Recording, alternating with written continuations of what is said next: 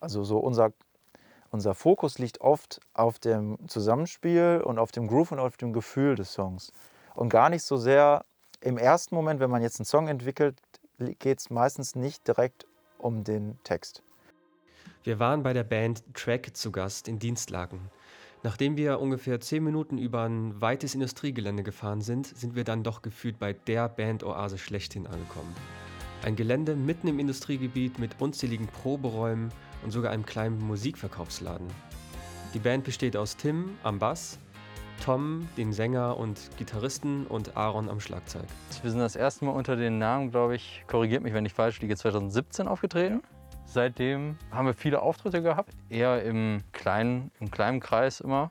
Aber ab einem bestimmten Grad, wo wir dann angefangen haben, ähm, die Sache ein bisschen anzuziehen, ging es dann los mit eigenen Songs wirklich aufnehmen und daraus ist dann die letztjährige EP entstanden. Also alles in Anführungsstrichen war so eine Schulband. Ähm, und dann haben uns, wir uns dann halt irgendwann dazu entschieden zu sagen, wir wollen es ein bisschen professioneller machen, wir wollen es ein bisschen ähm, engagierter noch angehen. Ja, und da hat sich dann halt Track rauskristallisiert. Ja. Es gab immer viel Nachfrage nach halt diesen Cover-Akustik-Sachen, wo wir halt so, also bei diesen Akustik-Gigs haben wir immer so ein bisschen eine Mischung gemacht. So eigene Songs eingestreut in Akustikversion und gemischt mit äh, Cover-Songs. Und das ist einfach gut angekommen und das hat sich so ein bisschen äh, immer vom einen Kunden kamen dann zwei neue. Und das ist jetzt alles weggefallen durch Corona? Ja. ja. Also wann haben wir das letzte Mal gespielt? Letztes Jahr hatten wir vielleicht drei Auftritte, als es im Sommer ein bisschen entspannter war mit der Inzidenzzahl. Es hat halt ein bisschen gepasst, weil ähm, äh, Tim und ich haben mal ein neues Studium jetzt angefangen. Ähm, das war alles ein bisschen zeitintensiv, die Vorbereitung dazu. Wir haben angefangen, äh, jetzt ein Musikstudium aufzunehmen zwei von uns. Aber ihr seid beide fertig oder habt ihr jetzt gesagt, ciao und wir brechen jetzt ab? Nee, wir sind beide fertig. Aaron hat die Ausbildung abgeschlossen, ich habe mein Wirtschaftsingenieurstudium abgeschlossen, aber wir haben beide beschlossen, wir wollen jetzt noch einen Bachelor im Bereich Musik machen. Und das ist für uns jetzt eigentlich so der mega geile Lückenfüller gewesen für das letzte Jahr, der auch irgendwie unsere Motivation total gepusht hat im Nachhinein jetzt. Wie ist das denn bei euch so bei Konzerten so? Wie sieht es bei euch zum Beispiel Backstage aus? Sitzt ihr dann da hinten und probt die Stücke nochmal oder Geht ihr das nochmal durch und ihr chillt einfach nur hart? Was geht so bei euch ab? Ich glaube, jeder ist manchmal für sich eher, ne? Ja, wir sprechen schon nochmal durch. Wir haben meistens kurz vor knapp noch eine Setlist am Start. Stimmt, stimmt. Das sprechen wir immer nochmal durch. Das ist ein bisschen hektisch oft auch. Äh.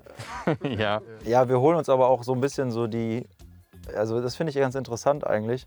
Äh, wir holen uns so ein bisschen die Energien vom anderen, habe ich das Gefühl. Also Tom ist zum Beispiel so ein extrem energetischer Typ der super extrovertiert ist, gerade auf der Bühne. Und ich bin so ein bisschen das Gegenteil. Ich bin vielleicht nicht so nervös, aber ich bin trotzdem eher introvertiert. Und äh, ich hole mir so ein bisschen Toms Extrovertiertheit. Wenn der so rumflippt, dann kann ich das auch besser. Und Tom kann sich ein bisschen besser entspannen, wenn er merkt, äh, Tim ist relativ entspannt. Ja, das ist wirklich Und äh, das finde ich ganz cool eigentlich, wenn man so dann sich zusammen nochmal so äh, ja, einfach so gegenseitig halt diese Energien. Ja. Und ich finde auch immer interessant, wir sind mittlerweile uns einig, je größer die Crowd, desto weniger aufgeregt ist man. Ja, auf jeden Fall. Das ist ja auch so eine Aussage, die ist echt crazy, aber es ist halt wirklich so, weil du hast nicht mehr diese persönliche Bindung. Ja. Wenn du vor deiner Oma spielst und vor deiner Tante, dann hast du viel mehr Angst zu verkacken, als wenn du äh, vor, weiß ich nicht, 10.000 anderen spielst, die du nicht kennst und die irgendwie alle aber auch, ich sag mal, anonym, aber positiv dir gegenüberstehen. So. Ja, und ihr seid jetzt noch relativ neu im Bandbusiness drin. Habt ihr euch das so vorgestellt, also jetzt vor Corona? Also es ist manchmal härter, als man sich das, glaube ich, vorstellt, wenn man darüber spricht. Wenn der Gig um 20 Uhr abends ist, dann stehen wir am Studio um 10. Und dann bist du auch erst wieder um 1 Uhr am Studio am Ausladen. Und vorher hast du wieder alles schnell von der Bühne ge geschafft. Das sind so Sachen, die hat man am Anfang gar nicht auf dem Schirm. Ich finde auch immer krass, wie, wie viel Arbeit überhaupt es ist, erstmal so als Band zu existieren. Also bevor du den Auftritt hast. Ja. Ich finde immer erstaunlich, wie lange man braucht, um so einen Song zu finalisieren. Gerade am Anfang. Also wenn du, wenn du ein überragend krasser Musiker bist und alles aus der Lände spielst, okay, dann kannst du es vielleicht relativ schnell produzieren. Da brauchst du noch einen guten Techniker, der dir alles perfekt vorbereitet, dass du nur noch einspielen musst. Haben wir nicht. Also wir müssen sowohl die Technik machen, wenn wir selber aufnehmen, wir müssen spielen und da darf auch kein Fehler drin sein. Und da finde ich immer wieder witzig, tatsächlich zu sehen, wie lange wir zum Beispiel für das letzte, die letzte EP, das sind drei Songs, haben wir trotzdem ein paar Monate dran gesessen, bis das halt irgendwie nice war, weißt du? Also gibt es dann wirklich einer von euch sagt so, boah, ich habe eine geile Bassline und dann wird darauf irgendwas gemacht oder einen geilen Beat oder so. Ja, zum Beispiel, wir hatten jetzt Tim hatte zum Beispiel, der sagte, boah, ich habe hier eine neue Musikrichtung gefunden, die passt total zu uns. Äh, Das war New Jack Swing und er sagte, das könnte vom Rhythmus, vom Groove total passen. Hat uns dann äh, so ein kleines Sample fertig gemacht, für so eine Groove-Idee am PC halt ähm, äh, umgesetzt, dann halt mitgebracht und sagte, komm, wir probieren das mal aus. Und dann, ich bin dann, er hatte schon so eine Bassidee, wir hatten dann ein paar Chords schon und dann setzt man sich hin und entwickelt das so Stück für Stück irgendwie aus. Geil zu hören. Das erinnert einen voll an diesen äh, Bohemian Rhapsody-Film, finde ich. Das ist genau wie da, wo dann alle zusammensitzen und sagen, so. Also Songtext und so kommt dann ganz am Ende. Meistens kommt der Text am Ende. Vielleicht hat man vorher schon mal den Refrain fertig oder vielleicht eine Strophe. Aber in der Regel hat man jetzt immer den Text am Ende, weil wir auch nochmal zum Schluss den Text dann nochmal drüber gehen. Und es gab teilweise Situationen, zum Beispiel bei dem Song Killer. The waves convey an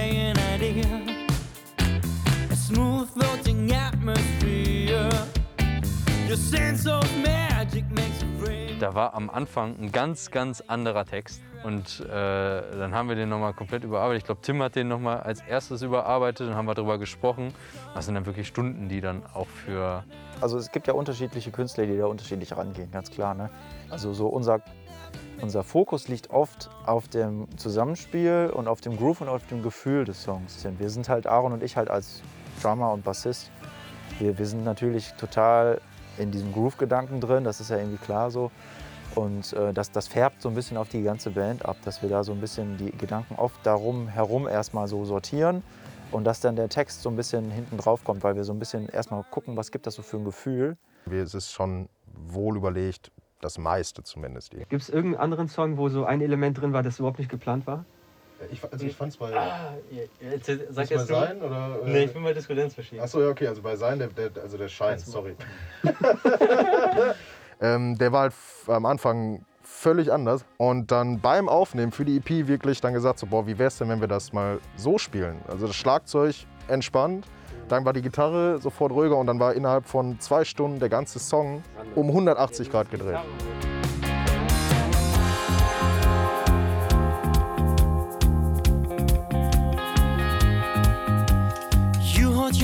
Dann sage ich, okay, dann passt mein Beat ja gar nicht. Wie wäre es, wenn wir den viel ruhiger machen? Dadurch ist der Song viel ja, poppig, offener, poppiger und äh, äh, ruhiger auch geworden. Also ruhiger nicht unbedingt, aber entspannter ein bisschen. Und was wolltest du sagen? Ich war tatsächlich bei dem Übergang zwischen Bridge und Refrain bei Disco Dance Machine, wo wir das Unisono gespielt haben, dieses D, D, D, D, D, D, D, D.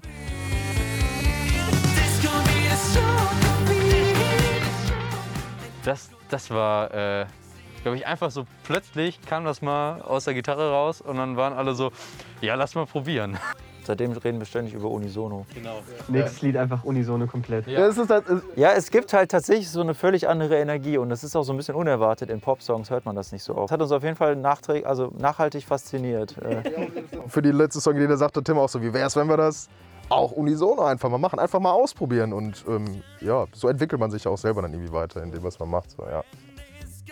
Ist mal etwas so richtig schief gegangen. Ich weiß, die Frage ist immer, Ja, ja, beim. Wel- Welche soll man nehmen? Der, muss man einmal vorne an. ja, ich muss mal von vorne anfangen. Also, wir hatten äh, einen Auftritt in Dienstag im Burgtheater beim Fantastival als Vorband von dem Sänger Sascha. Also war auch schon eine gute Crowd da. Ja, wirklich begeistert. 3000 Leute waren da. Ähm, auf jeden Fall war es dann so, dass wir ein, Intro haben, wenn wir auf die Bühne kommen. Und der Aaron, der startet das meistens am PC. Aaron geht dann als erstes auf die Bühne und wollte das, wollte das starten, beziehungsweise es hat schon gestartet, ne? Und Aaron hat sich aber ans falsche Schlagzeug gesetzt.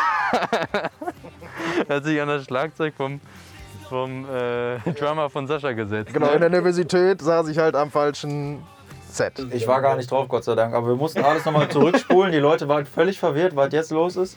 er hat schon so richtig angefangen zu spielen.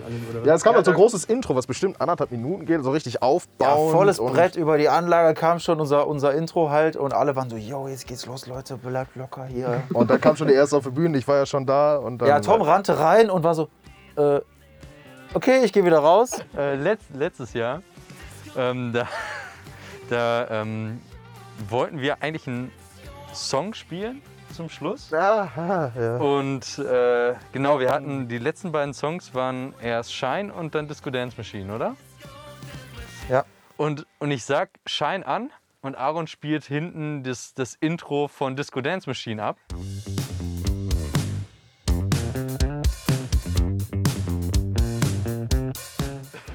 Und der Tim hatte das Problem, dass er das. äh, Ich, hatte meinen, ich muss meinen ba ganzen Bass umstimmen für Schein. Ja. Das dauert eine Minute ungefähr. Und das Intro geht 30 Sekunden. Und das Intro so. geht. Und ich hatte den Bass umgestimmt und war so, yo, lass, lass Schein spielen, das wird cool. Und Aaron spielt das Intro von Disco Dance Machine und ich so, okay, scheiße. Und dann wollten wir halt nicht abbrechen. Ich habe mir ihn angeguckt und wirklich, Tim stimmt den Bass um, guckt mich an in der letzten Sekunde, wirklich zum Auftakt, tritt er auf sein Pedal, dass es fertig ist und es hat noch gepasst. Ja, das war so knapp. Eine haben wir noch. Wir hatten Immer mal auf dem? Clicktrack haben wir immer Anweisungen. Ah, ja. Da hört, da hört man dann so Sachen wie, Aaron, bist du bereit? genau, in drei Takten geht's los. Und äh, das ist nur für uns, damit wir das hören. Damit wir wissen, wann wir einsteigen müssen oder auf die Bühne gehen. Und der Mischer hat's über die Bühne abgespielt. Ja. Das heißt, wir, kamen, wir standen auf dieser Bühne und es ging so los. Unser war in so Unteren, kommt wirklich eingesprochen von uns so: Hey Aaron, bist du bereit? Mitten im Intro, wir waren noch Ja. gar nicht auf der Bühne. und es war halt Alter. super peinlich. Aber das war. Ich habe das vor allem, habe ich erst, erst nach dem Auftritt, habe ich das, glaube ich, äh, erst so mitbekommen, dass Ja. passiert wir haben das vorher noch mit Mischer gecheckt. Aber es war lustig im Nachhinein. Es Ja, hat ja auch ja, keinem ja. geschadet. Also, äh, Aber der Mischer ist seinen Job los. seitdem kein Auftritt mehr. genau, nein, aber äh, ja. Ja, vielen Dank. Ja, wir haben zu danken, Dankeschön. dass du da warst. Danke sehr. Campus FM klingt anders.